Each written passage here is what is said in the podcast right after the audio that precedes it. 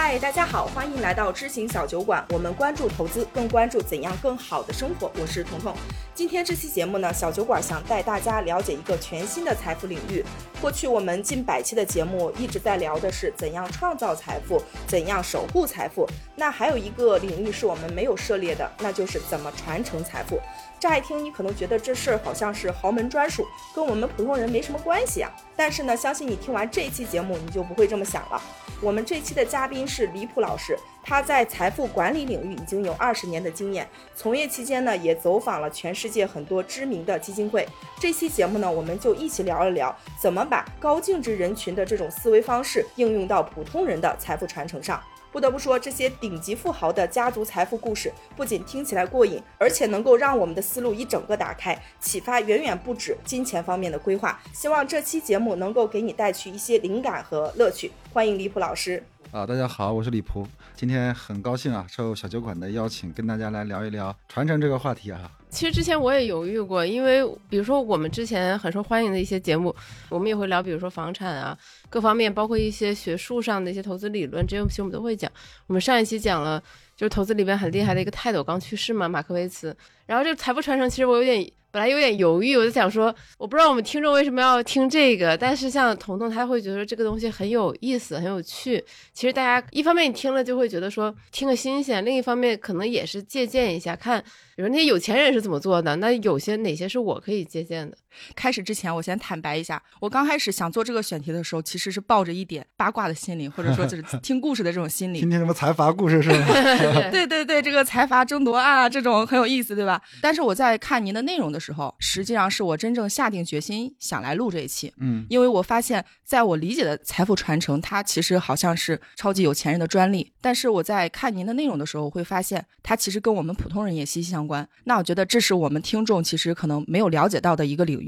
特别巧的就是，当我有这个选题的时候，一直没有找到合适的人影。然后雨白说认识您，然后我们就赶紧就说约您录起来。对，因为普师在我前司做的第一门课就是像高净值人群一样管钱。其实。当年给我印象很深刻，因为那个时候作为一个刚刚重新开始工作的人，他就一上来给我出一门课，让我像高净值人群一样管。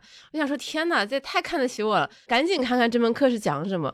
而且其实也可以跟我们小酒馆之前的一个内容 call back。我跟蒲怎么认识的？就是我之前在小酒馆讲过，我参加过那种大逃杀版的打卡活动，每个月压一千块钱，挑战一个很变态的一个打卡。然后当时我我跟蒲师应该就是那个活动认识，然后我们那个群一直活跃到现在。所以你们是挑战什么？挑战我的挑战是每天都要扔一样东，扔扔一件不用的东西，然后就每天就会在群里边汇报我今天什么事情不要了。我记得有一次扔了一个星球大战的一个手办，马上就被别人捡走了。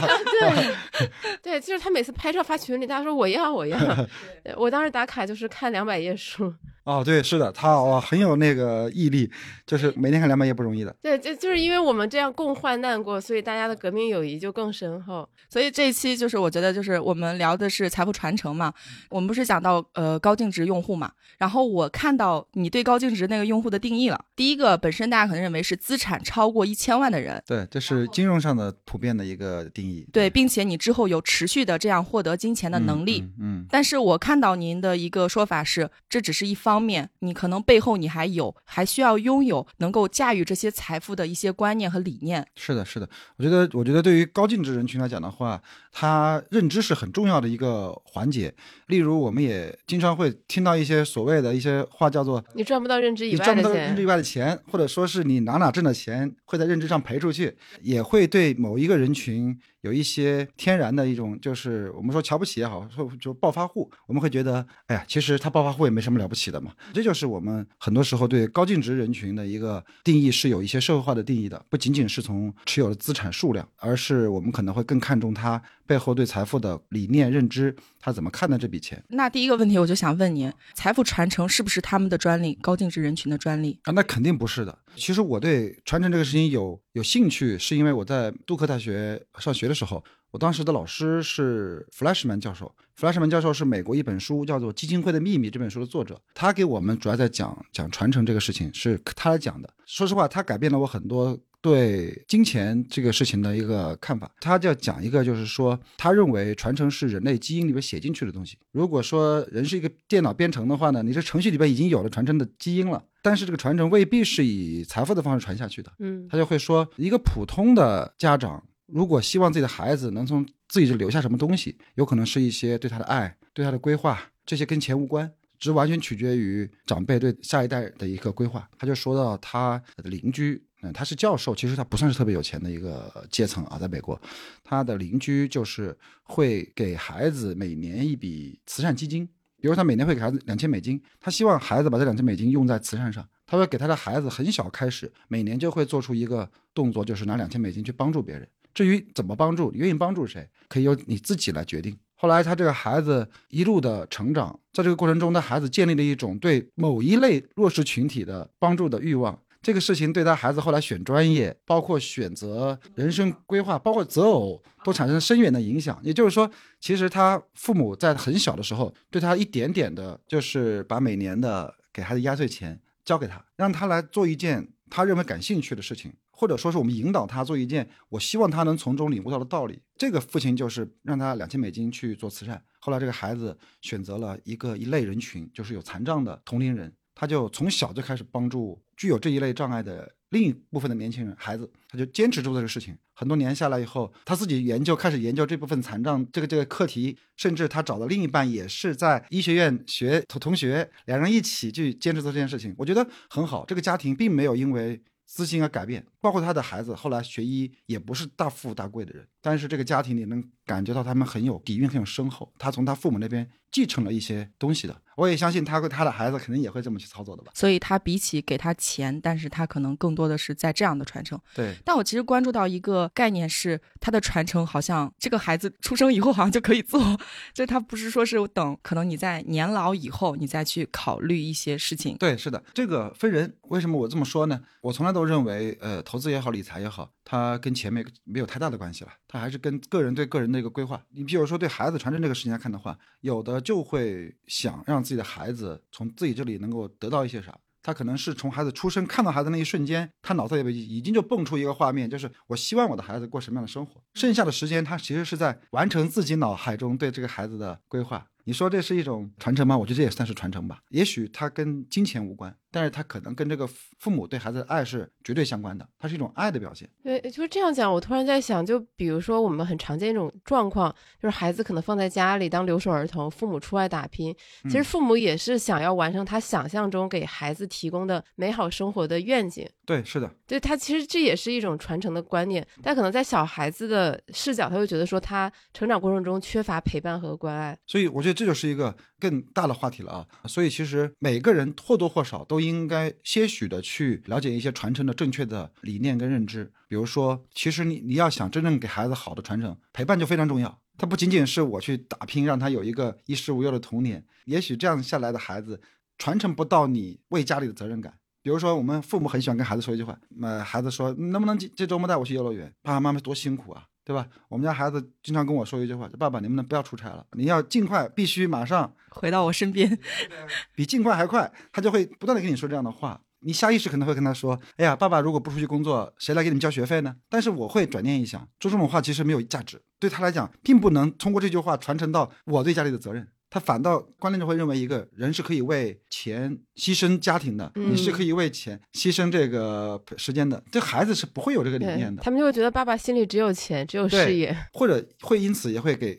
给另一半造成困扰。比如说，他就会认为家里钱都是爸爸挣的啊，妈妈其实陪伴是件不重要的事情。如果我们不能平时去注意这些问题，就是你脑子里边没有你将来每一句话做的每一件事情都可能会对传承这个事情产生影响，你就变成了钱的奴隶嘛，或者说是。啊，所以我就会很注意要跟孩子怎么说这个话。我我特别怕很多人都觉得传承是一个具体的事情，它具体到一个写一份遗嘱，具体到做一份信托，这真的不是。他可能你就每天你都在思考，我可能才四十多岁，我孩子才几岁，我就已经开始研究，哎，我怎么能给他一些东西啊？我有几点感受。第一个就是刚刚讲的，他需要很早就开始准备，它是文化的一种传承是一方面。但是其实我觉得可能，比如说我们的听众，他也会很关注钱这件事情。呃，我觉得这是不可避免的。是的，，越有钱的人可能就越绕不开钱这个事儿。对对对 对，因为社会新闻咱不是也经常看吗？啊啊啊 然后就会发 现有很多真实的案例，可能父母突然因为意外走了，然后这个孩子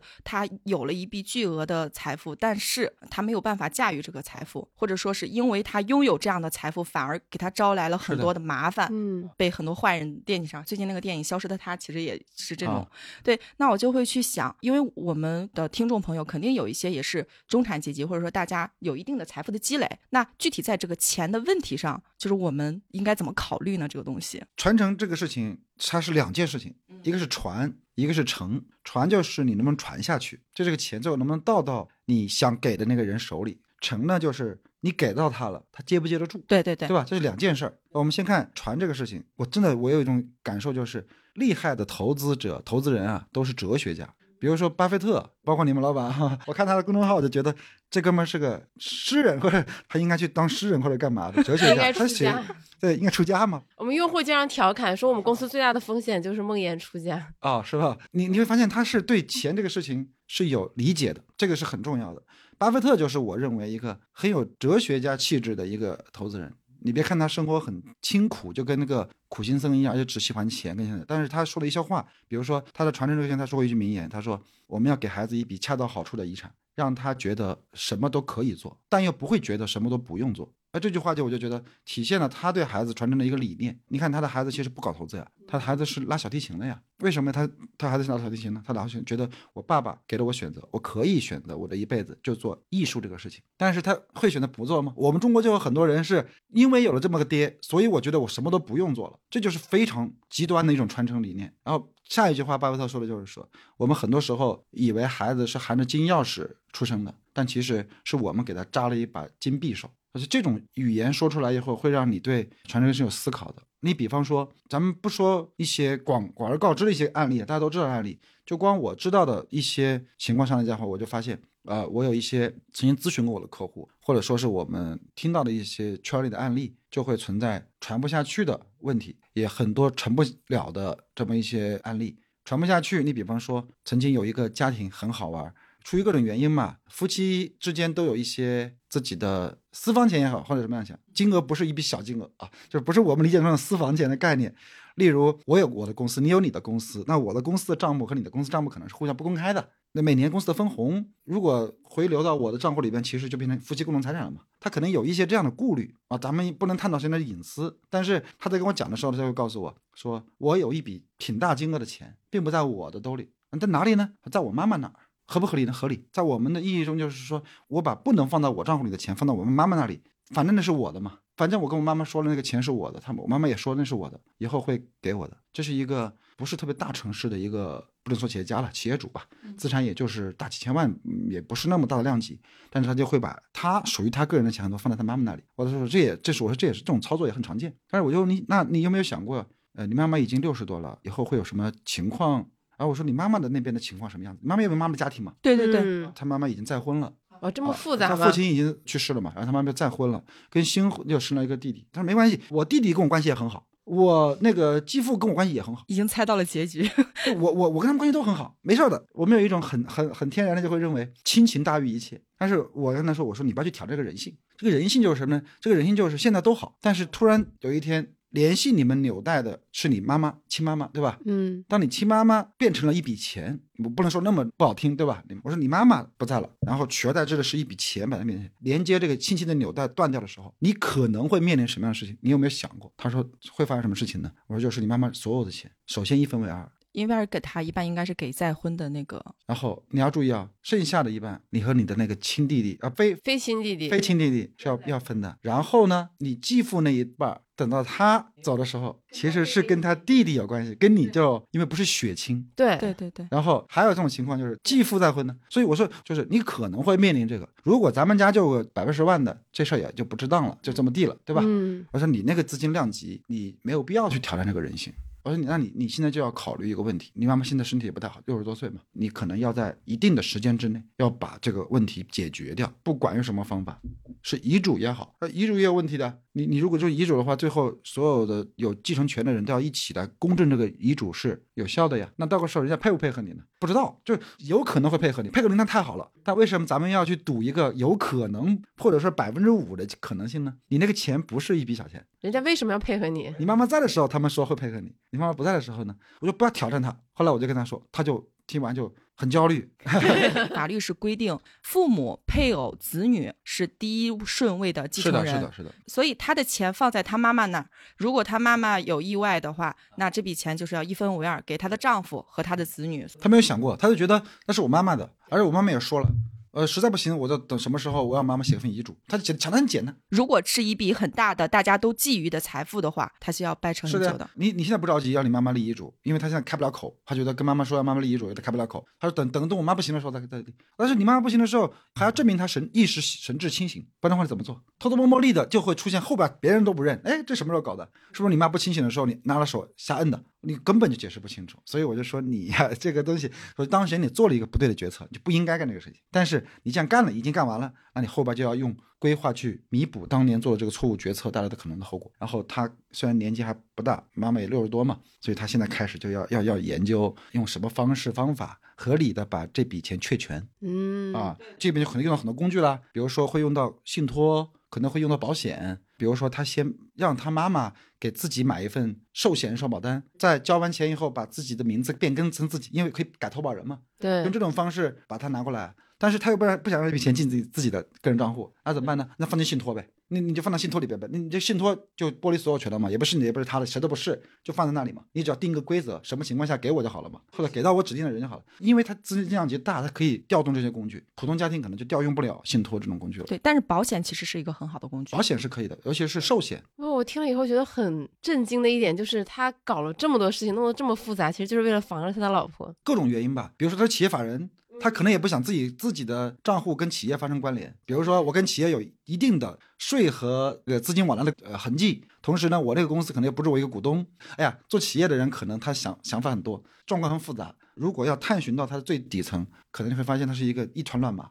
但是就我们给他做这个规划的过程中，我会发现其实也不用再用那些了。你其实先把你个人的事规划好再说吧，你公司的事情咱们以后再慢慢慢慢的梳理它。对，其实传承这个事情，我发现有一部分的需求的人就是企业主，他想要去区分企业和个人的这个钱。对，一旦企业有什么破产或什么的，他这笔钱能够保住。是的。那像这种资金量几千万的企业主都已经搞得这么复杂，那像我们平时在新闻看到的那种所谓的豪门，岂不是更加复杂？而且很多所谓的豪门，他们在传承这个事情上是无解的。你比如说像三星这个事情，最近不是闹了很很多新闻吗？三星李健熙、李在镕这个事情，你要知道啊，李健熙对传承这个事情什么时候开始考虑的？二零零四年，在他生命周期还剩二十多年的时候，二十年的时候，他就已经在研究要怎么这个问题。他干了什么事情啊？他首先把名下七十四家子公司 进行复杂的变并购重组，让李在镕去做主导。一方面，他通过这种方式把自己手里的股权夸夸夸变到他儿子手里去；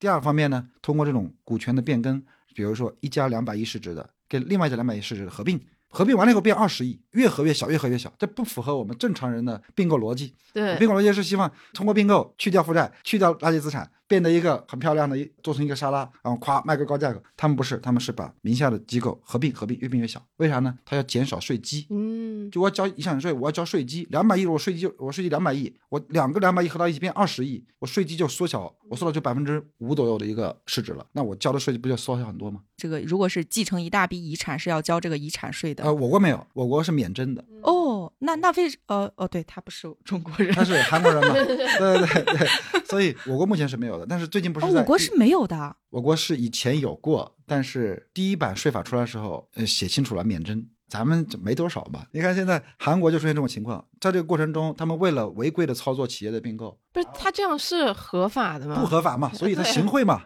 所以他行贿了朴槿惠嘛。因为这个原因，最后朴槿惠入狱，李在镕也入狱了嘛。包括像李健熙，因为这个事情还被迫辞掉了三星会长的职位，因为他在干一件很明显是在盗窃，国家股东都在盗窃嘛，但是这种行为嘛，所以中间做了多次这种努力无果，没真的没成功。包括像李李在镕去海外设海外账户，想把资产转到海外，再做反向，因为这个里边最大解决的问题是要解决李在镕的钱的问题，不是说李健熙的钱的问题。李健熙手里有钱，他李在镕手里没有个人资产，而交税的钱是个人资产交，不是说啊，三星现在值两万个亿，遗产税一半，咔给你扣掉。一万亿给你，他不是我先把你两万亿冻住，然后审计，然后我告诉你啊，你继承你爸爸所有的遗产资产啊，把古董字画都加在一起，你需要一万亿，你先把一万亿交上，你把一万亿先交上来，我把这个钱给你。现在问题不是要解决我这点钱多少的问题，是要解决你没有这一万亿现金的问题，因为税只要现金交税嘛，他是哪整这么多现金呢？于是就要想尽一切办法把这个，你比如说我哪怕能给李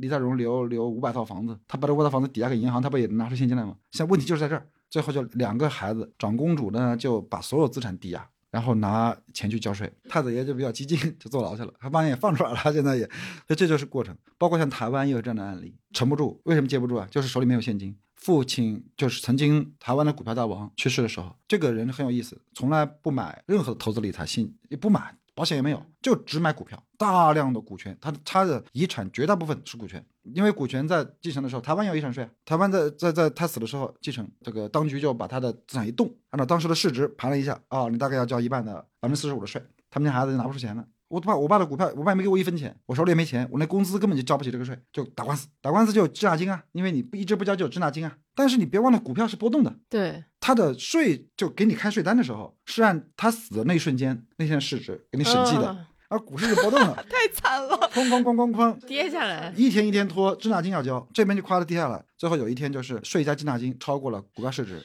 他们家就申请就放弃了，签约放弃了这笔遗产，但是放弃之后涨回来了，涨回来了，所以他们家很纠结。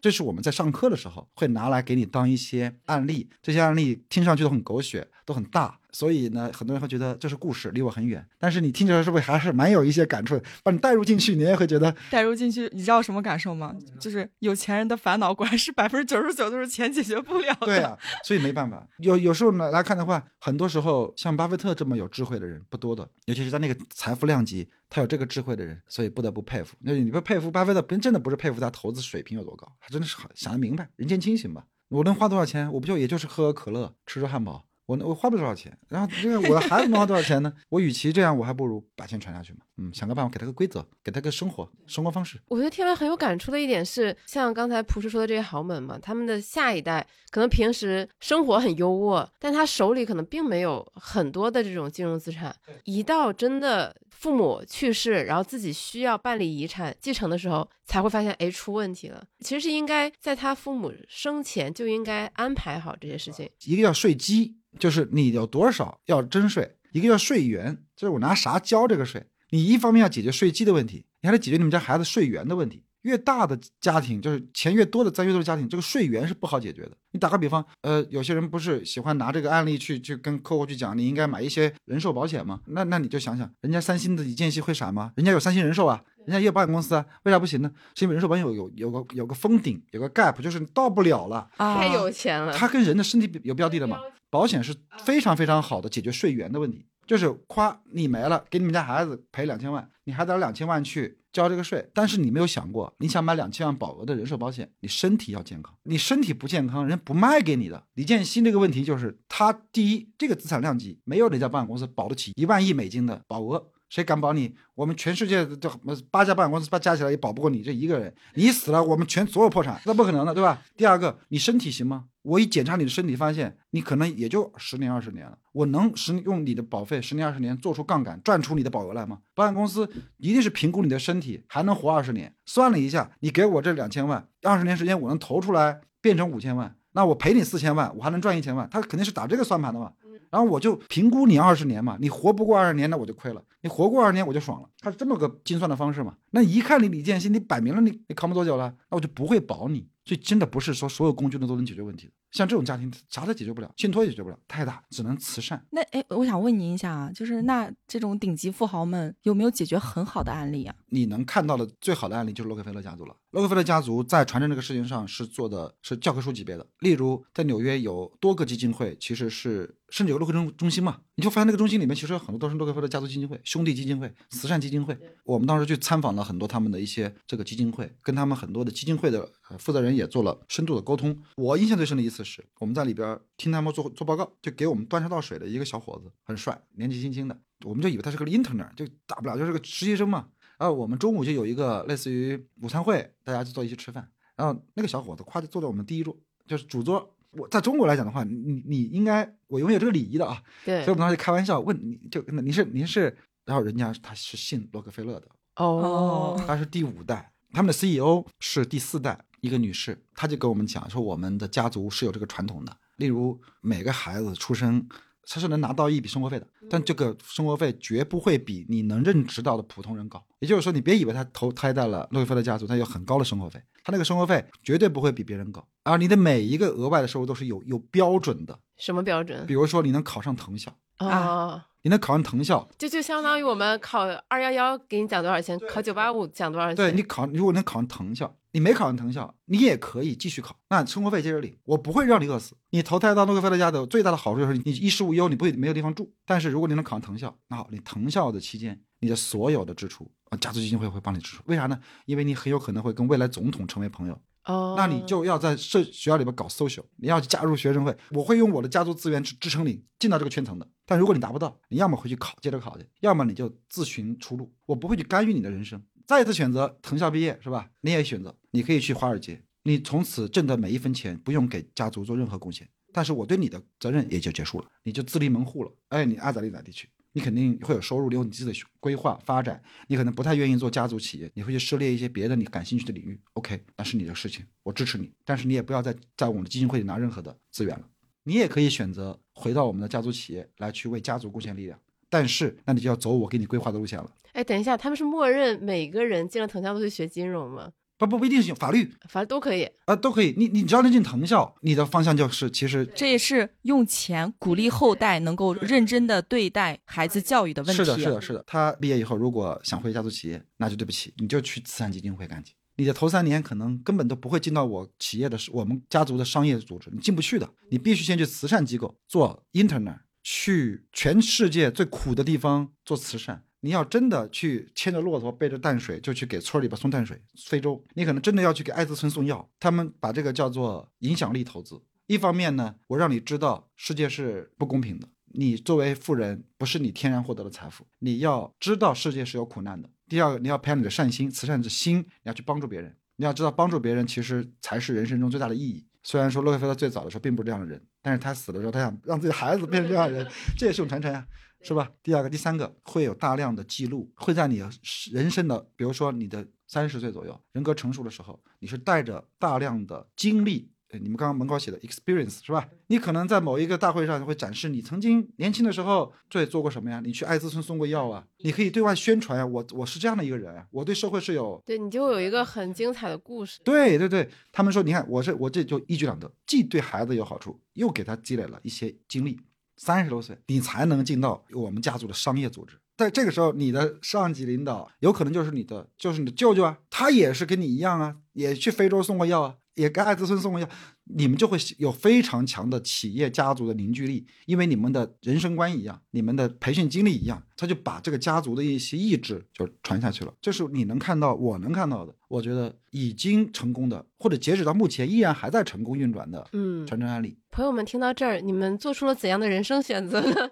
我我觉得大家听的时候肯定会在想说啊，如果是我的话，我该怎么选？我一定努力考上藤校。但是华尔街还是慈善基金会，这个可能得选一下。有的很叛逆的，他们有算过这个比例吗？有多少人是按照这个？哦、对我还真问过他问题，我们就这一帮学同学嘛就聊，搞这么复杂，有必要吗？啊，人家介绍第五代有两百多个，就人家五代有两百多个了，那你你他确实有必要了。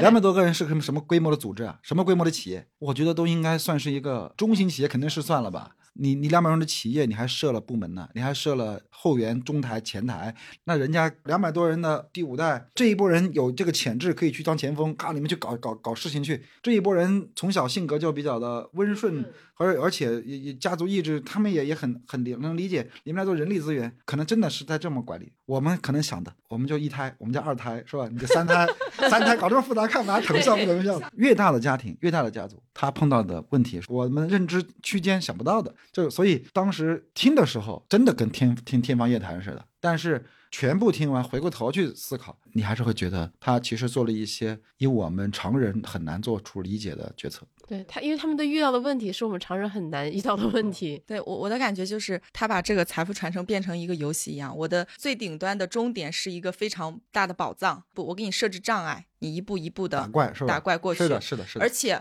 我觉得他很巧妙的地方是，他会用这样的方式鼓励你去打什么样的怪，因为你得到的会更多。是的，这就你会把这个，我觉得洛克菲勒就是个大魔头，这一个人用自己的那个世界观已经画出来一个剧本，然后其实下边后代所有人都在玩他的剧本杀。对，对，很像这个事情，你跳不出去的，我早就给你设计的方方面面丝丝入扣了。你说，我就在想，古代的皇帝如果要是有这样的一种方式，也不至于子孙有时候就不给力。那不一样，那我们的皇帝也有很多的传承实力的呀。啊、你想想，你只是后验，比如说你后验他失败了。但是在他本人那个时候，他是做了很多工作的，大量的工作的。比如说，你去研究像乾隆，乾隆是个皇帝，我们对他的认知就是他的前半生风云人物，后半生就是个昏君，不是下江南撩妹子，就是搞什么这个白叟宴，就是还有修各种各样的园林。好像他前半生在创造财富，后半生在不停的消耗财富，而干一些很差的决策。其实从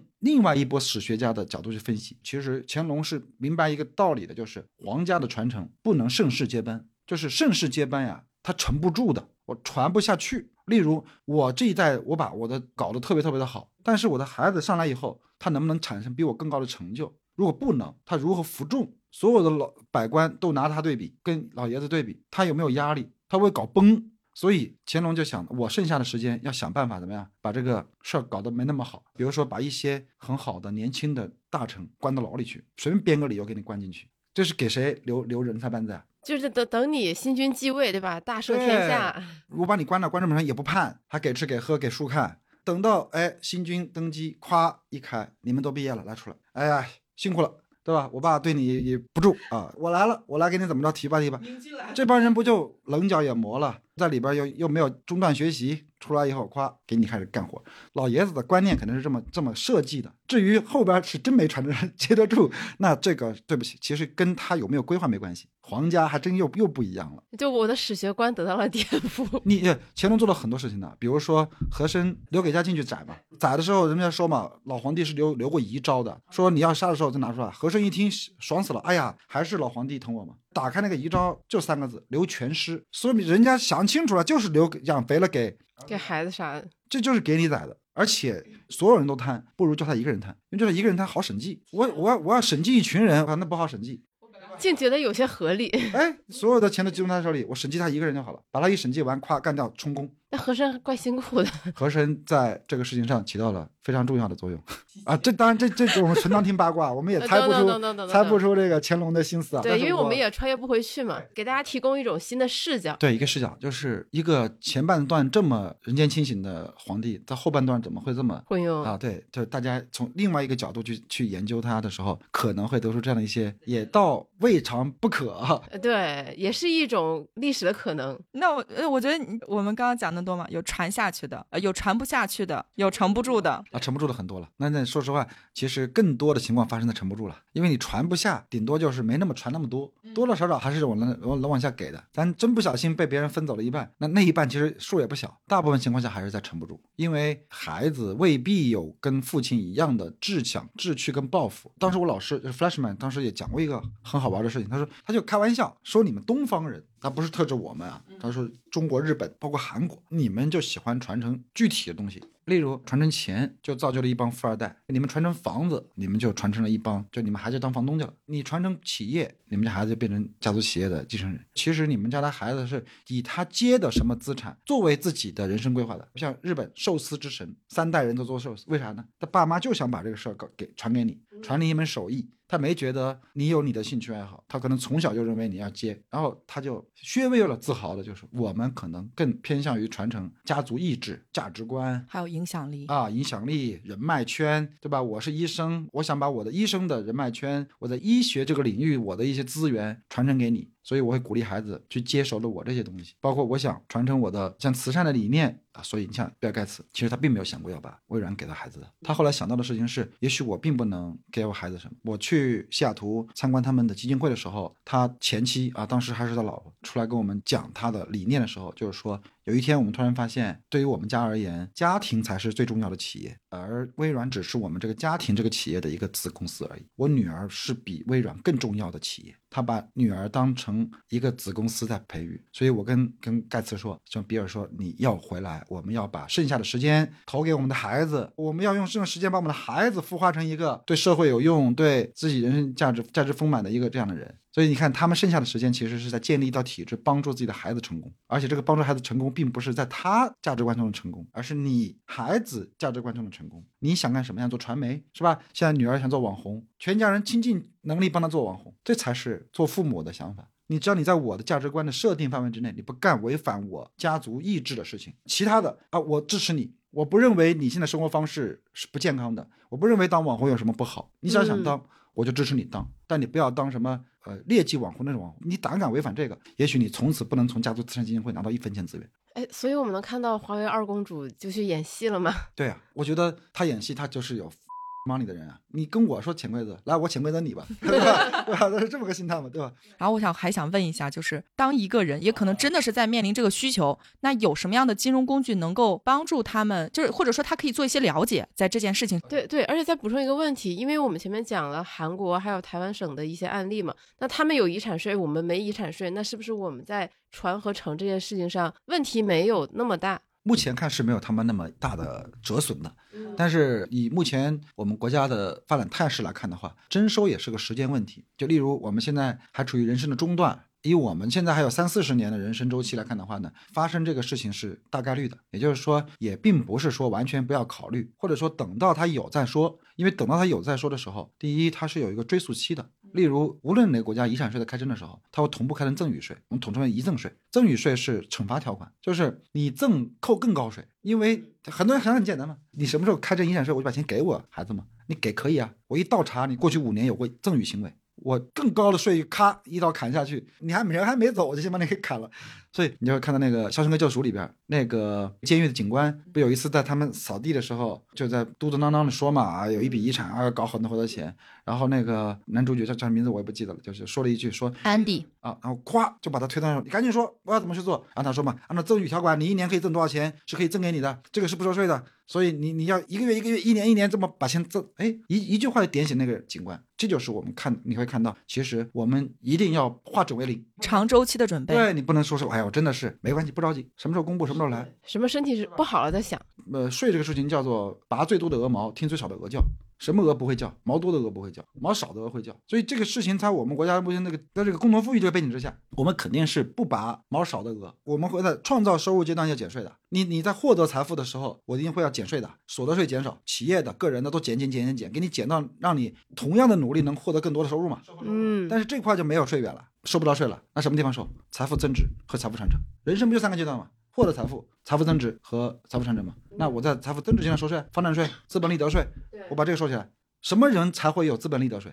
什么人才有对有资本的人？什么人有房产税？有房的人才有房产税。我就拔你们的鹅毛。而你如果已经是有资本的人和有房产的人，那你下一步就是要规划我的这两个税了。否则的话，你的投资收益、你的房产的收益，咵就给你干掉了。而且它还不是交易环节收税啊，他给你保有环节就给你收税啊。房产这种东西。财富传承那就最后一刀了，什么人会有传承财富呀？这就是你会发现我们后边中产以上，或者说是高净超高净值，它提前规划是必须的。至于怎么规划，那就那就其实它无非就是几个动作。第一个叫剥离所有权，为什么我要剥离所有权呢？所有权归我就一定会被收税，所以我要剥离所有权。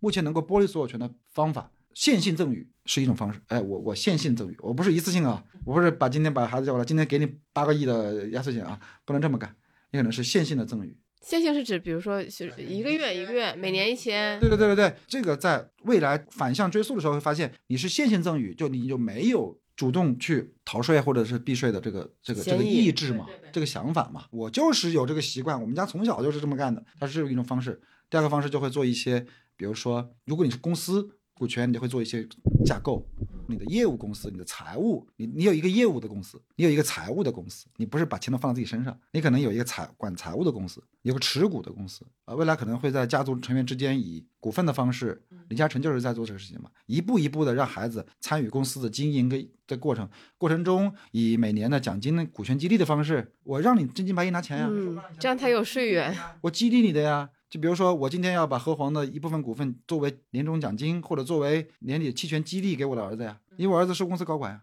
那我激励你，你到年底是用你的工作换回来这笔这笔股权，而且我也交税，我不是不交，但那个税可能交的很少，那肯定比这个遗产税少得多得多。他用这种方式完成整个企业股权从他身身上一步一步一步一步的剥离了。那你不可能今天跟你儿子说啊，今天我们定了个任务，我儿子要能完成一块钱利润，公司百分之八十股权我就给他做这么个奖金，那不可这不合理的，那他就会用很长时间去完成这个事情。那我们跳开这些超高净值人群去讲，我们讲一些普通人都能做的一些事情，那就信托。信托可以用法律层去剥离所有权，例如我们在做信托的时候，从做完法律尽调、做完架构的设计之后，法律层面上来讲，这笔钱不归你了。呃，我信托是不是就是把自己的钱委托给一个公司，或者说一个信托一个信托公司，让他帮你去管，按照你的意志去分配财产？信托有很多种信托，它的本质就叫做因为信任所以托付，它是一个制度，它不是一个产品。就是我们很多人对信托的理解有偏差，他觉得信托是买信托产品。不是的，信托是个制度。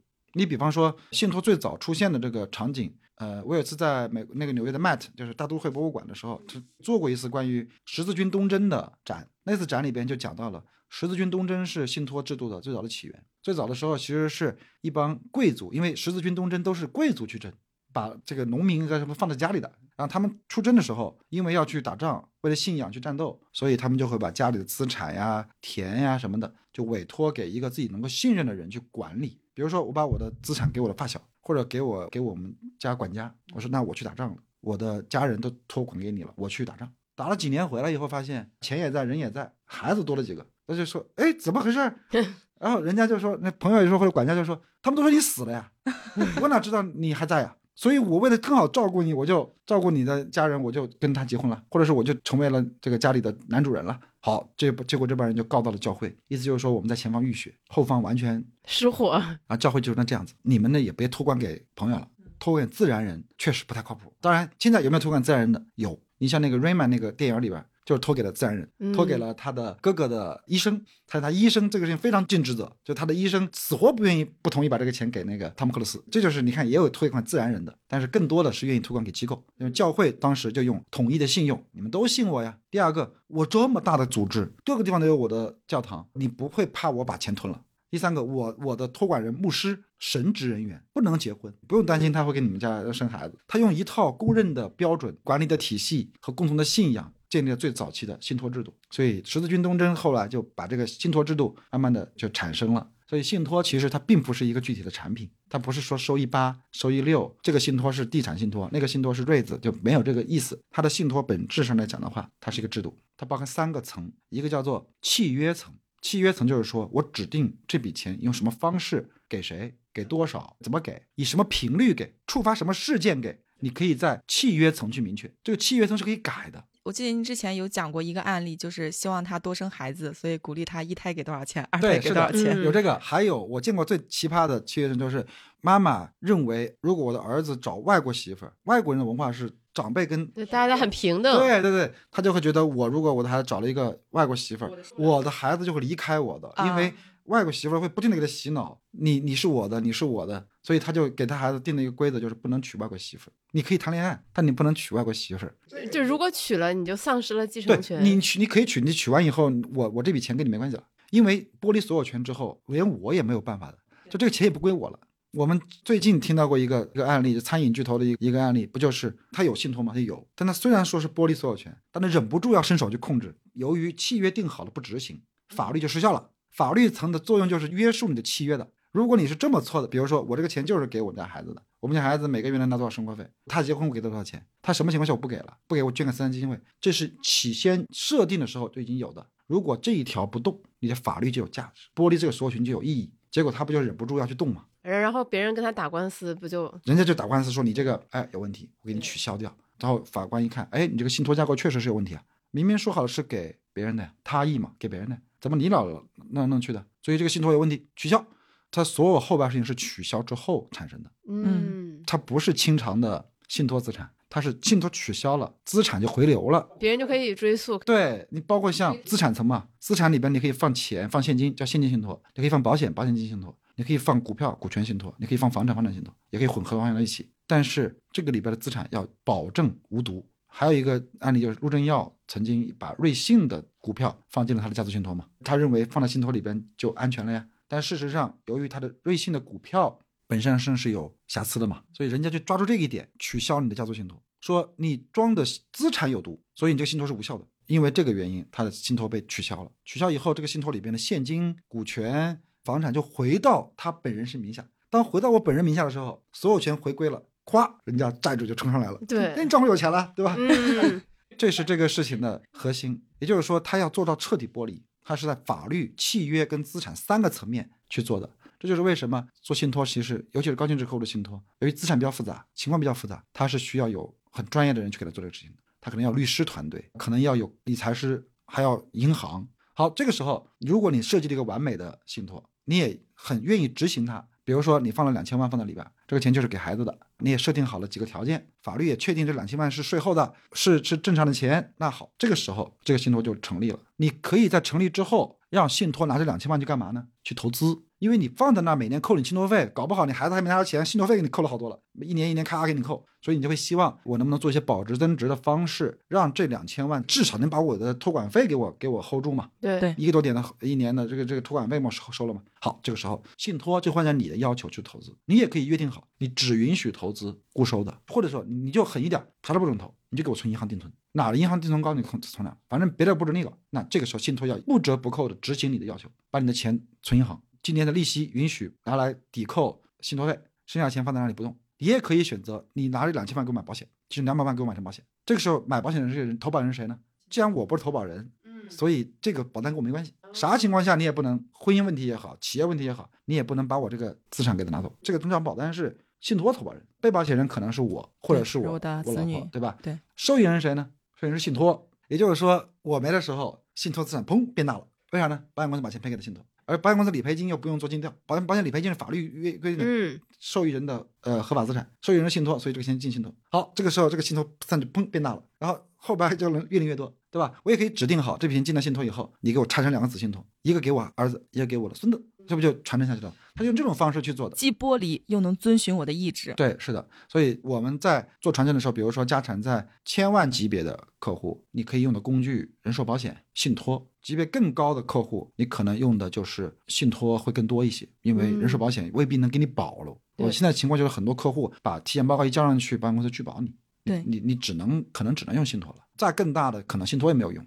因为你的资产比信托公司的资产都高，那你怎么办？你就只能做慈善，嗯建慈善基金会。你像扎克伯格，他把钱捐给慈善基金会，看上去是慈善行为，实际上是逃税的行为。他自己持有的股份，如果在自己手里把它卖掉，他要交巨高的资本利得税。你想，Facebook 从从几毛钱涨到了现在这个市值，他要交巨额的资本利得税。他捐给慈善基金会，相当于捐给自己的慈善基金会。他慈善基金会在卖这个股票，就免交资本利得税。嗯，但卖完以后，这个钱也只能进我的慈善慈善基金会。但没关系啊，我能控制它。对啊，我可以控制我自己的慈善基金会啊。我的孩子可以在这个里边担任，比如说我也可以在里边担任顾问呐、我可以每天给我发非常高的这个钱啊，而慈善基金会是允许扣掉成本之后剩余的盈利捐掉啊。所以实际上他是在把自己的家庭生活、未来的开支装进了一个，比尔盖茨也是这么一个目的。当然，这就是我老师那本书里的这个叫《基金会的秘密》这本书里面的重要要阐述的，就是美国用一种方式去构建人性跟的统一，就是我知道你肯定有这个需求，我知道你有逃税的需求，对，我知道我不这么干，你也会想别的办法，那我不如给你一个招儿，给你一个合法的办法，同时鼓励你去做慈善对，善只。要你做，那这个事儿就这么着。所以他就会想，哎呀，我又免交了税，我又能做慈善，给我增加好口碑、影响力。ESG 现在不也是这个概念吗？作为这个财富阶层，你不要天天想着获得财富，不要现在 greedy is good，不要天天想着这个。你要想的事情是啊，我也可以为社会做贡献啊。然后可能做着做着你就有感情了，你就继续做下去了。对对对，最后你也不知道你是真有爱心还是假有爱心。你最早的时候，这可能并不是这么想的，但是搞了几代人以后，发现真有真有爱心了，不也挺好吗？也符合我们是是，对，你怎么分辨一块钱是好的还是坏的？对但是最终结果是好的。是的对我感觉都真的是人性的博弈。啊。对对啊，所以有钱人有有钱人传法，普通人有普通人传承方法。你可能你就几十万，呃，就想传个几百万，那你可能就用保险呗。那我可以用小钱买个杠杆啊，然后把同样，比如说我我如果就两百万，那我就十年每年交个二十万的保费，博一个一千万的保额，在我身故的时候，这一千万进信托呗。这个时候我把信托规则定好，这就意味着，虽然生前我不能规划它，生前我就用我自己的身体力行嘛，我就用人人生教育嘛。但至少我走了以后，这一千万理赔金丢进信托里边，会按照我提前约定好的制度去给我的孩子们。对，嗯最怕的就是你突然给他一笔他承受不住的对财，富。这就是这就是工具。呃，在这个里边，我们就只是能否用工具完成自己的目标，呃不这不考虑工具的善恶，其实我觉得工具也没有善恶，是你怎么运用它。有很多人对工具是有好恶的啊，就我喜欢这个，我讨厌那个。例如，他就觉得我就喜欢股票，很多人就是觉得股票是我这辈子的最爱，但其实他没有想过，股票在有些应用场景是很好的，但有些应用场景其实股票就不太好。比如说遗产继承这个场景，对，所以我其实会觉得财富传承这个事情也是个人财务规划或者个人家庭财务规划中其实很重要的一环。你让你的子女呃能过上好的生活，不只是给他钱，是能够让他真的能够驾驭这些钱，对不然就是适得其反。或者我给你个规则，你不用驾驭这个钱，嗯这个钱就会在具体时间完成你的一个具体事务。把自律变成他律，对我特别认可的就是说，很多时候钱是一个事务管理的，就投资是一个理财是个事务管理，而不是财务管理。我们很多人就觉得投资理财就是要让钱变多，但其实你有没有想过，你钱变多也没什么，人生也无什么意义。本质上来讲的话，你是希望未来的某一个消费的事件，你把这个购买力搞定就好了。只要触发这个事件，我有购买力就行。我触发我们家孩子读书，我就有购买力。其实并不是一定要多少钱，这个购买力能保存就好。对，嗯，就是你人生重大的这个需要钱的场景，你到时候有钱用。就传承也是个事件嘛，对对我们根据这个事件设定，反推我要准备多少钱，应该用什么工具，应该做什么样的方式做保值增值，这才是关键的。我觉得这个视角特别好。我觉得不只是说咱们父母那一代，其实很多年轻人，大家每天的疲于奔命去卷，他的那种恐惧，他的心智模式也是说我要从一个大池子里抽水，他没有根据事件来规划。不管你是二十五岁还是三十岁，其实你的重大事件就几个。假设如果你有婚育这个意愿的话，你其实你可以大概估算出你大概哪一年你要结婚，这个事件会导致你花多少多少钱，然后你再过几年，可能再过结婚后一两年，你可能生小孩，其实这个东西是你能算出来的。对，以，及你有没有在这个城市定居的意愿，在哪儿买房，其实你要仔细想是能算出来的。但是其实很多年轻人，其实包括我以前也会就不愿意去想这个问题，但是对未来又会有一种未知的恐惧。对啊，所以我们就是说，人无远虑，必有近忧嘛。嗯，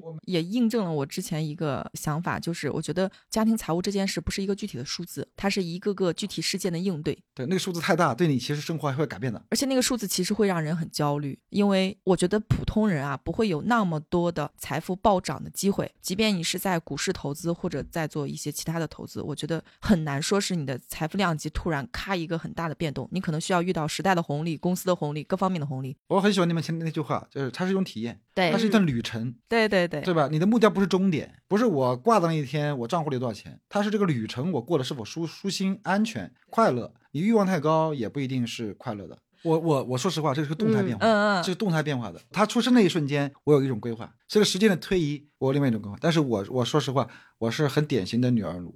我我女儿两个女儿嘛，一个一个八岁，马上就一个九岁了，一个七岁。我我们家小女儿就跟我说：“爸爸，我的梦想是要当厨师。”我就在开始想，她想当厨师，可能是无心之言啊。对。但是我就在想，那我就要让她实现这个，所以我就开始带她去做手工、做烘焙。对第一个，呃，我上周带他去做烘焙，以后带他去做烘焙、做冰激凌，这这样的这样一圈。第一，我看看你是真喜欢还是纯粹是一脑子一热，所以我必须让你马上体验。我带他去做，后来我我发现你是喜欢做中餐还是做西餐，后来发现他就想玩，啊，就是想玩。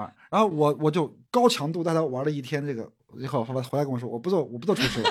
你就直接啊，劝退了挺好的呀。。我们家老大就喜欢弹钢琴，我就发现他这个事情能坚持很久。我的做法很像创业，就是快速试错。我对他的规划，说实话，所有父母对孩子的规划，其实要归根结底就一句话的话，那就是他只要快乐就好，健康快乐嘛，真的没有别的。他能按照自己的意愿过自己的一生。但我们很少有人能够坚持这个，你只要快乐就好，你只要健康就好。很少有父母能坚持这个目标，嗯，对，他会在这个起始目标之上不断叠加，不断叠加，不断叠加。所以我对这个事情，我的态度就是，你快乐就好。那爸爸妈妈的，我的我的传承上的一个理念就是，给你足够的安全垫，就是帮你做无数的选择。这就是我为他快乐健康做的事情。我做这个事情的目标让他快乐跟健康，我我希望我能永远能够坚持这个理念不动。就是比如说他长大了，我也能坚持。爸爸对你的需求要求就是快乐健康，我就怕到中间就开始切换目标，你要找个好老公，再切换目标，你要学个好专业，再切换目标，嗯，你要找份好工作。呃，我我我就希望我这一辈子就对他的能不忘初心，方得始终。对，方得始终，他就是健康快乐就好，因为我也陪不了他一辈子，这就是我的财务规划。我的传承是以这个为目标设定的，不是跟钱跟钱没什么太大关系。嗯，我觉得会给做父母的很多听众也是会有一个新的启发。明年的儿童节专题应该您您来。我还讲说，我的儿童，我只能说是作为一个父母，我愿意把孩子当做我的一个很重要的模块去思考，愿意为把他投入我的时间。这只是一种个人意愿而已，不是每个人都有这样的时间跟意愿。但是我觉得，如果你觉得传承，就我们的听众朋友们里面，你对你的孩子跟我一样有这样的，我希望我的这种呃想法能启发到他们。不是每个人都跟我一样的工作性质、时间安排和财务能力，但是可能我我刚刚讲的，我的所有的目标都是让孩子多一些选择。我呃希望他能永远这样快乐。对我自己要求就是我对他的这个要求不变，那这个可能就能启发到你在你那个能力范畴之内去给他做类似的。嗯，但如果你是一个大企业家，你是一个企业主，那对于这些人来讲的话，你们的财务规模。复杂程度，那就是越早考虑越好。我觉得就是不管是什么样的人群，他你的财富量级是一个什么样的，我觉得这期最大的收获是，我觉得我们真的可以想，我们为孩子想要真的继承，他能传承我们的一些什么样的品质也好，然后我们围绕着这样的一个目标去做，可能跟您的目标不太一样，但是背后的这个思考逻辑、思考方式是一样的。那我们今天其实就聊在这里，然后非常感谢你，谢谢朴实，我觉得收获很大，开启了一个新的地图。对你的孩子，十一岁的孩子有规划了哈。我我其实最希望的是他能够做自己。对对对对对。对，我的听众朋友因为看不到画面嘛，就是 不管是彤彤还是朴实，聊到自己孩子的时候，脸上闪耀着那种幸福的光芒。如果你希望多了解一些投资知识，欢迎你到有知有行 App 免费阅读投资第一课。如果你更偏爱纸质书，也可以在我们的小程序有知有行的店铺购买由有知有行和读库联合出品的精美纸质书。如果你有长期投资的需求，那么我们小酒馆全员持有的长钱账户也许是个不错的选择。欢迎你点击文稿区的链接进一步了解。如果你在用苹果播客收听我们的节目，也欢迎你动动自己发财的小手，帮我们打个好评好吗？这会是我们继续前进的动力。谢谢你。最后，本期节目的制作离不开伙伴们的大力支持，感谢每一位收听到这里的听众朋友。我是彤彤，每周五晚八点在知行小酒馆和你一起关注投资，也关注怎样更好的生活。我们下周见。那你会更希望给你的孩子传承到什么样的东西呢？首先，第一个，我肯定是希望他能，我们能够让孩子继承一种我们对家庭、对社会的责任感嘛。或者，我希望我的孩子能认知到他爸爸是一个有责任的人，让他也成为一个有责任感的人。那第二个呢？我希望就是他能感受到爸爸妈妈对他是有爱的，对他是有规划的。我们做父母总想给孩子多一些选择。我觉得我要给我两个女儿准备 money，他们长大以后可以对。不想干的事情，想可以对不想认识的人、不想结交的人说说 no。这个事情是我的目标，怎么实现这个目标才是我要考虑的。比如说是用工具也好，是用钱，钱只是工具嘛，还是用教育也好。是吧？我也可以不断的教育他，让他知道可以对这种事情说 no。我也可以通过用钱的方式帮他准备好，两种方式更好，这是我来选择的，或者都都都要用到。其实他不需要知道，比如说我不会跟他说你有多少多少钱，但他知道他有选择，我会告诉他你有选择，你有选择，你有选择。所以我的孩子，我肯定是希望他长大以后变成一个可以做自己愿意做选择的人。我如果你真的卷到你难受了，我不会让我的孩子走到被卷到，因为很多人被卷是因为单选嘛。对。当我发现他苗头不对，已经卷的不行的时候。我可能会提前给他解放，我会告诉你还有别的选择。